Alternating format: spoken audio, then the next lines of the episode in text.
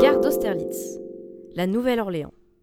Exclue du gang des plus belles gares parisiennes pendant plusieurs années, Austerlitz se relève après de gros travaux et rejoint les rangs. Lève les yeux sur sa façade. Tu y verras les blasons de toutes les villes desservies. Et si tu fais encore plus attention, tu liras même le sigle PO pour Paris-Orléans au-dessus de son horloge. Busy Type.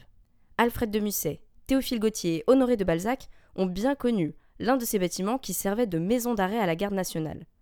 Tous les trois y ont fait un petit séjour après avoir refusé de prendre les armes.